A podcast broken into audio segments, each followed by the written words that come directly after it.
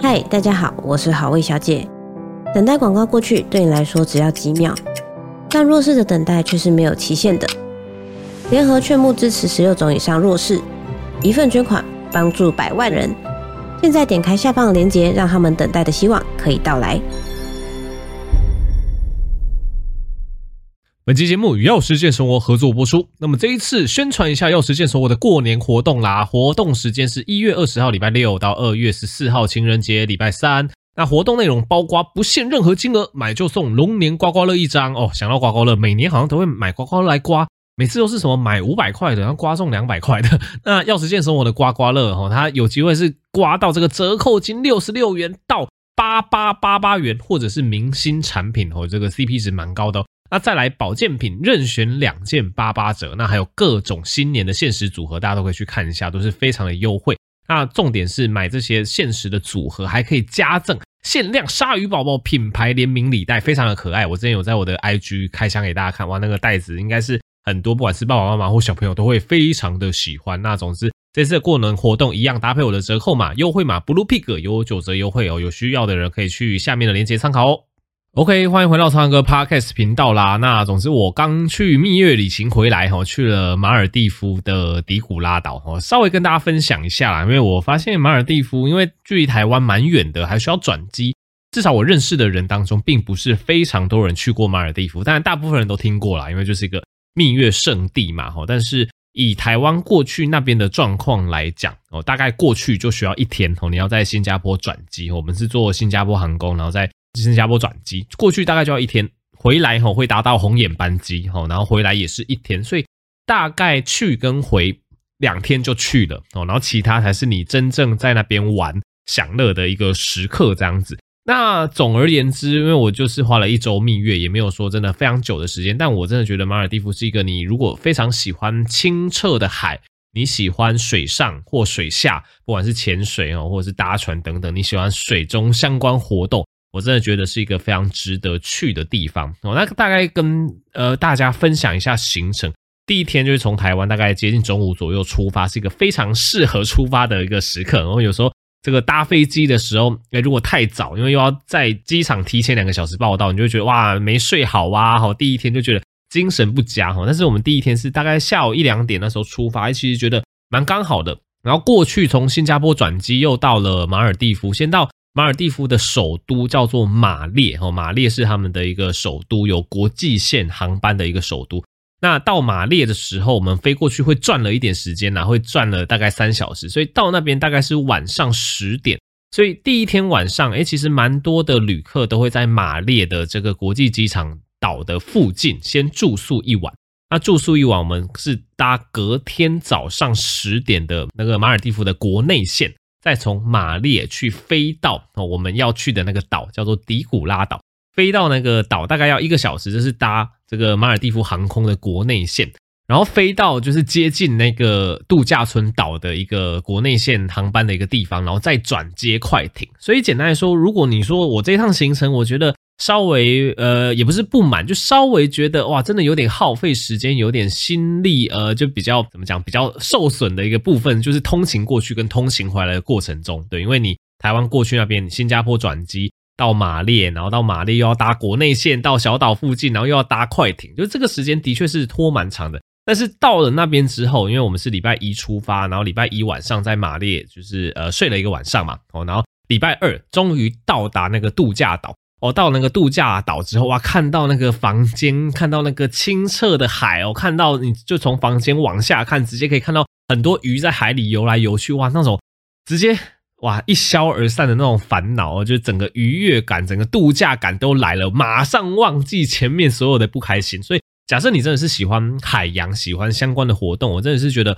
马尔地夫是一个蛮值得去的地方。那大概跟大家介绍一下，如果你去马尔地夫度假，它是一个怎么样的一个体验？而其实现在蛮多旅行社都有承包相关的一个马尔地夫的度假村。那其实我们常讲马尔地夫，其实马尔地夫的度假村超多个，应该是数十个，我不知道有没有到数百个，但至少有数十个度假村在马尔地夫，因为他们就是每一个小岛，他们就发展成自己一个度假村哦，所以像大家比较听过知名的，例如说像什么丽丽岛之类的，丽丽岛好像蛮知名的，或什么或或是什么什么神仙岛之类，反正超多岛的。所以你到马尔地夫的那个国际机场的时候，基本上就是会有那个度假村的人员接手了，因为他们是个非常注重观光的国家哦。你搭这个国际线到马列的时候，诶你一下车，马上就会有一下机啊，不是下车，你一下机，马上就会有人在那边举牌，就是举说，哎，他们是哪个岛的这个工作人员，你就是跟着那个牌走就对了。然后那个基本上你一到马列，你就完全不担心迷失方向，因为就是会有工作人员带着你，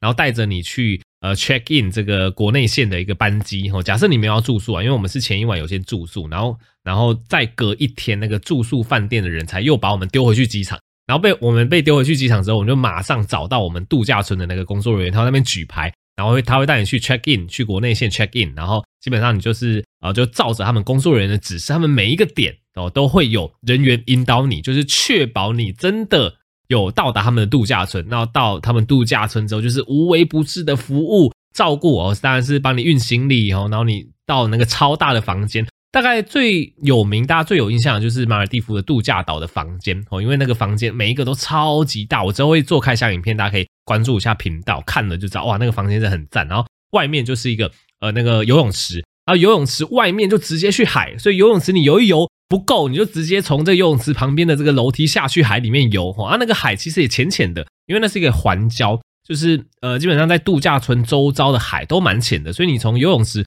走下去海，那个海在大部分的状况下是踩得到底的，所以你也不用太担心说哦什么海很可怕，而且你真的很可怕，就就算踩得到底，你还是很怕的话，你就穿个救生衣，房间里面都有救生衣，然后大家就很开心的在那边潜水、浮潜、游泳，然后海就真的非常的湛蓝，非常的清澈哦，所以相关的一个呃房间的一个状况大概是这样子，所以真的是一个度假的天堂。那大部分这一种呃度假村，它走的一个都是全包式的一个餐饮服务。意思就是说，你付这个度假村的钱，那我付出去的钱，我也给大家参考一下。就是，呃，我们是在度假村里面是五天四夜哦，就是五天四夜。那五天四夜这个度假村的钱是大概不含机票六万多哦。你在外面的呃那个一个人六万多啊，就是你在外面的旅行社大概方案都差不多。如果是迪古拉哦这个岛的话，大概五天四夜大概都是六万多，接近七万左右的这个价格。然后它不包括机票哦，但是它就是包括你在度假村里面所有的一切，包括吃喝玩乐、食衣住行，食衣住行对，就是就包括就是他从这个呃马列去把你载过去啊，然后各种这个国内飞机、快艇，然后所有的吃的东西。那对我来讲，印象最深刻的是这个全包式的餐饮服务，因为我是第一次去外面度假，享用这种全包式餐饮。所谓的全包式餐饮，就是因为你已经付了这一笔算是在度假村的这个旅费嘛，所以你在里面吃任何东西，享用任何餐点都是免钱的。这个真的是哦，我觉得很赞。因为大家去外面有时候出国吃，你都会觉得哇，吃这一餐好贵呀哦，又有这个服务费，又有小费哈。诶，小费跟服务费是同样的东西。诶，我要不要加点这个？这看起来很好吃，可以哦，又又好好贵。但是你去马尔地夫完全没有这个烦恼，因为你一开始都已经把钱都刷下去了。所以你在里面吃东西就是不用钱哦，就是不用钱。那我原本以为它是所谓的全包式的一个餐饮，我会觉得它的餐点品质比较普通一点点，但没有完全出乎我的意料。基本上，呃，他们的主餐厅就是完全是自助式的，就是你的早餐、午餐跟晚餐都可以在他们主餐厅里面做享用。然后尤其那个晚餐，哇，更是丰盛的不得了，你能想到的。台湾高档的自助餐厅里面有的食材，基本上都会在他们的那个呃主餐厅里面扫的找得到。那运气好的话，牛排有吃到饱，然后龙虾有吃到饱，各种海鲜、各种沙拉，你要吃什么饭啊、咖喱啊、甜点，什么东西你想得到台湾高级的一些食材，那边都有，而且真的都是很新鲜，因为就是海岛国家嘛，反正都在那边都可以吃到饱。所以我这几天我有吃到龙虾吃到饱，我也有吃到牛排吃到饱，而且都是非常好吃的一个状况，所以就真的。呃，餐点非常的 impressive，那我的体重增加也是非常的 impressive，对，真的很夸张。那当然，你也不可能三餐一直都在那边自助餐吃，因为你会吃到腻。因为就算它再怎么高档的食材，你连续吃个几天，你也会吃到腻。所以，呃，基本上度假岛里面，诶，其实也有不同的餐厅哈。那像我们住的那个迪古拉岛，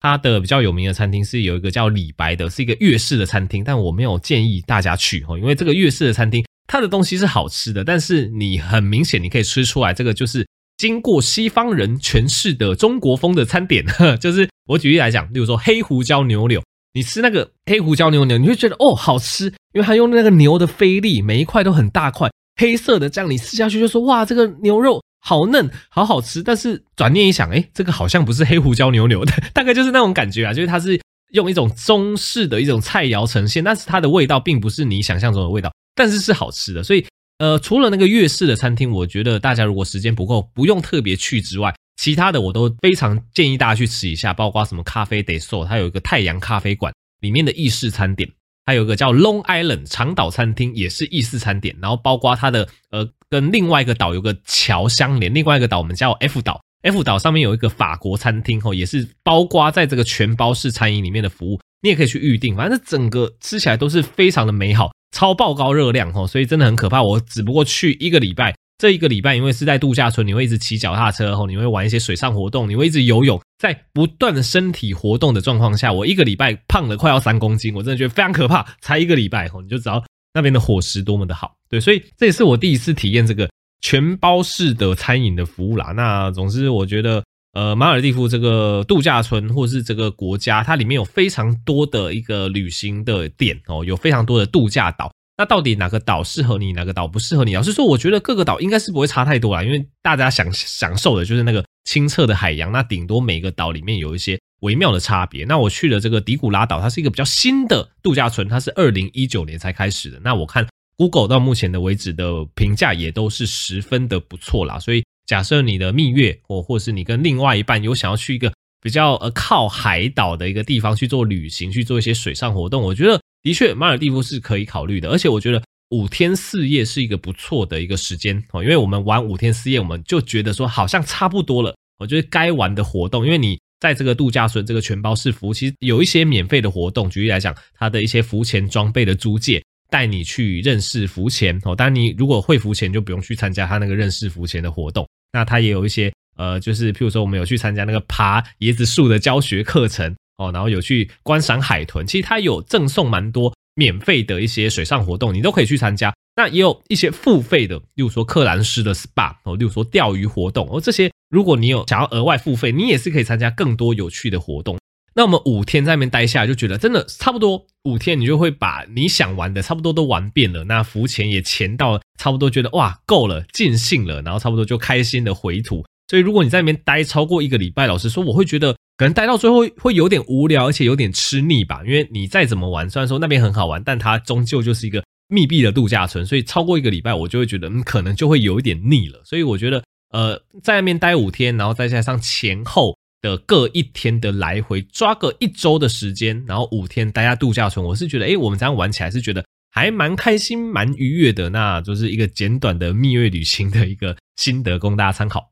好的，那今天第二个议题来跟大家讲一下两个名词，一个是大家已经很熟的免疫负债，另外一个就是也是我前阵子才刚看到，觉得非常新奇的名词，叫做免疫窃盗。哦，那跟大家稍微解释一下。总之，这两个名词非常的有趣，因为大家应该也观察到，呃，或者是说我在节目一直提到，哎，其实我们解封之后，去年到今年，其实大小的感冒不断呢。大家有没有觉得自己或者是自己身边的人，哎，好像大家最近都一直疯狂感冒，疯狂生病哦？可能去年那个八九月。生病一波，十一月又生病一波，诶，有些人可能现在又生病一波吼，可能家中的小孩子或自己，因为你家中如果有小孩，小孩如果有生病，可能就会带给家长嘛。那当然家长也有可能会带给小孩。总之，很多科学家就发现说，诶，好像真的是新冠疫情之后呢，诶，这个大小感冒不断。那一开始我们是讲说，诶，这个现象是所谓的免疫负债嘛，尤其是免疫负债又在台湾特别的明显。那稍微简单的提过，就是因为。在呃这个新冠疫情的期间，大家都戴口罩吼，减少人与人之间的交流。那大家也知道，我们身体的免疫系统是需要病原体去刺激，它才会产生一些防御力，产生抗体等等。所以当呃二零二零到二零二二这一段，哎还是二零二三，总之就是疫情爆发的这一段期间，因为大家都戴着口罩，减少交流，几乎很多以前会治病的，包括流感，包括肠病毒，几乎绝迹。所以很多的大人跟小朋友在这一段期间，身体的免疫系统是没有受到任何病原体的攻击的。所以理想上应该说就是可想而知，就是当我们一段时间没有去接受这些病原体的这个刺激，那等到解封之后，从去年开始到现在，诶，这个病毒流行又起来了嘛，变成诶，我们又接受到这些病原体的刺激，但它就要重新去对抗，重新去产生抗体，那就开始会有一些比较明显的感冒症状，所以这个我们叫做免疫的负债哦，因为负债的意思就是说，因为你前阵子太久没有感冒了，大家都把自己保护好。现在解封之后，那当然大小这个病毒的侵袭不断嘛。但是现在呢，科学家除了免疫负债的这个理解或是这个观察之外呢，又提出另外一个名词，叫做免疫的窃盗。免疫窃盗也是可能造成现在的这个不管是大朋友小朋友一直感冒的原因。但免疫窃盗它跟免疫负债它是不同的概念。我们刚刚讲免疫负债是因为你太久没生病，所以现在一直生病。那免疫窃盗反而是因为你确诊了 COVID-19 之后，因为大家我相信现在应该大部分人超过五六十 percent 的人都已经确诊过，所以你确诊过就知道，哎，其实确诊 COVID-19 它真的你的感受并不是一般的小感冒，对于大部分来讲，真的都会发烧，会非常剧烈的喉咙痛，甚至哦，真的可能五 percent 十 percent 哦，有一定比例的人确诊完新冠哦，持续觉得心悸。持续觉得疲倦哦，持续有一些长新冠的状况，那研究就会发现说，哎，其实感染 COVID-19 的病毒真的不是小感冒，因为 COVID-19 的病毒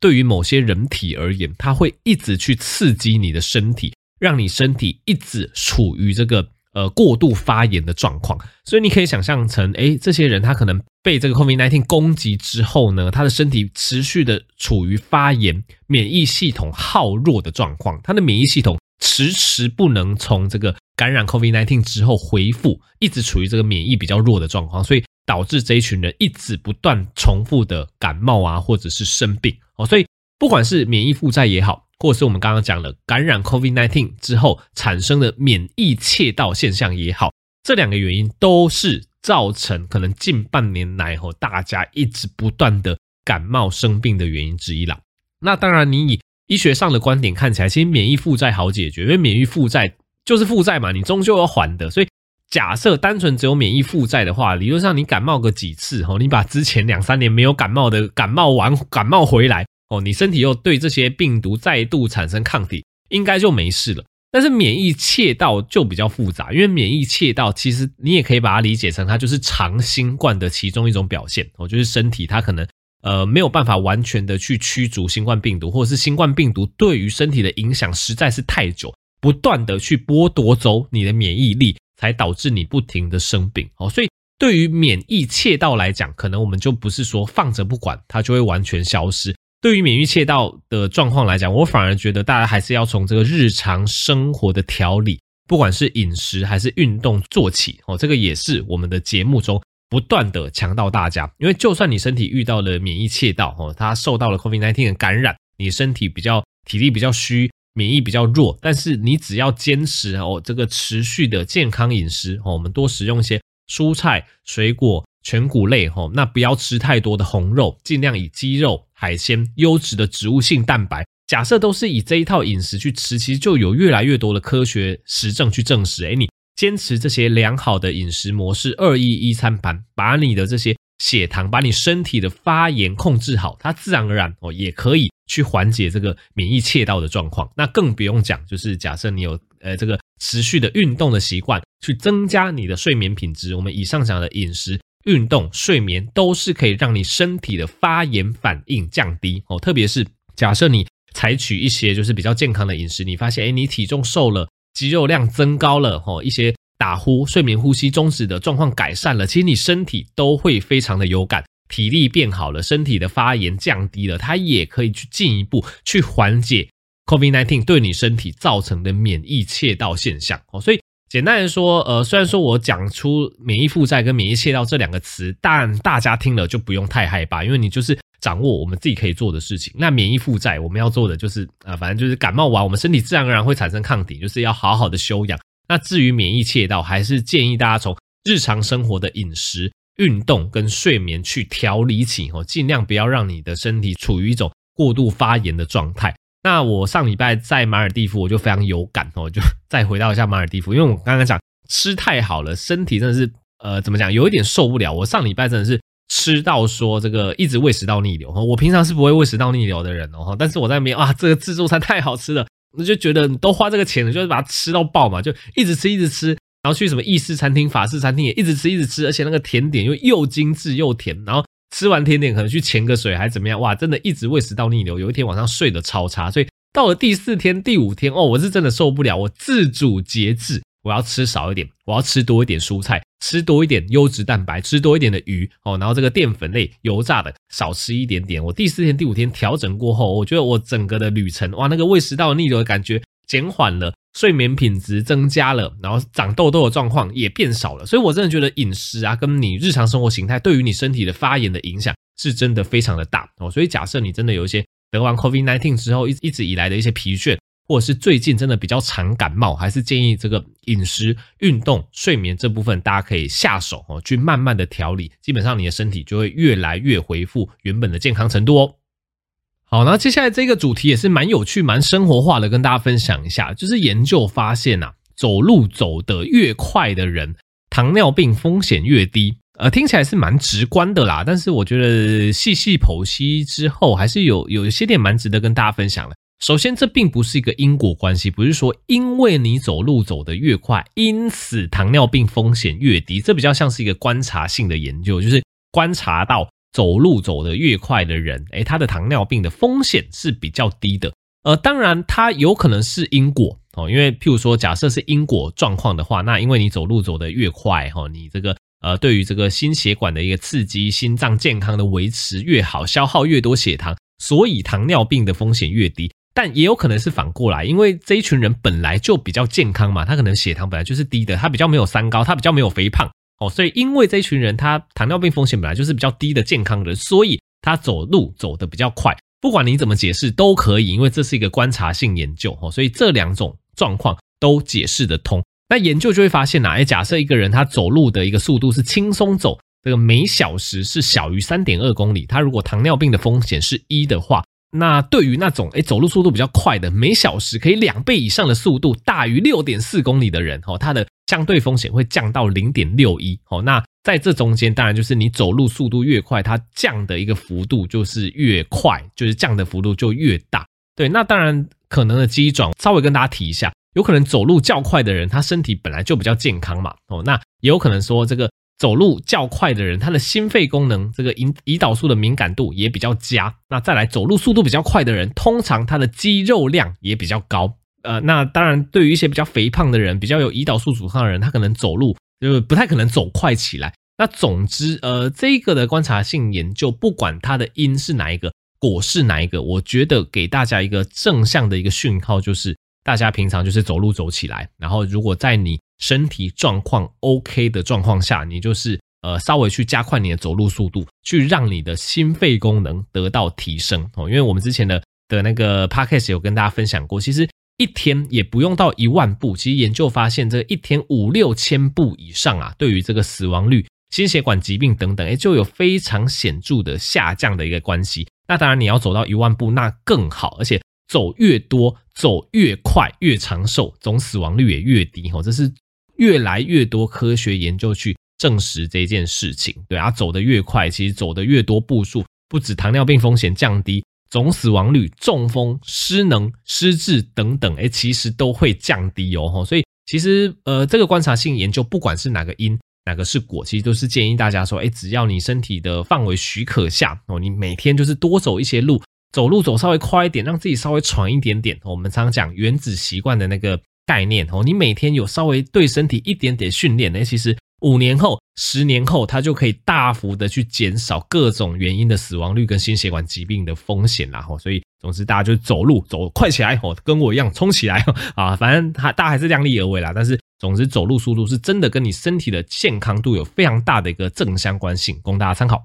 OK，那今天最后一个印制是稍微跟大家讲一下甲状腺结节啦。哦，那我这边引用台北市立联合医院仁爱院区耳鼻喉科医师于玉玲医师的说法，而其实大部分甲状腺的结节都是良性的。因为我相信，如果大家有在去做健康检查，健康检查有一个项目就是做这个甲状腺超音波。那甲状腺超音波其实呃，真的很多人哦，就反正都会拿健康检查报告来问我说，哦，这个甲状腺结节怎么办？其实大部分哈甲状腺结节都是良性，啊，其实都是观察就可以。但是呢，如果说这个良性看似良性的这个肿瘤太大，举例来讲，大于四公分，或者是这个甲状腺结节它已经大到哇，已经会影响到这个吞咽呐、影响到呼吸啊，因为你的甲状腺其实就在你你气管跟食道的前面哦，所以如果它大到会影响吞咽、呼吸的功能，或者是哦，真的一个肿块在你脖子上，已经觉得美观上出现问题的话，那当然医生可能就会建议进行相关的手术。那当然，这个相关甲状腺手术有这个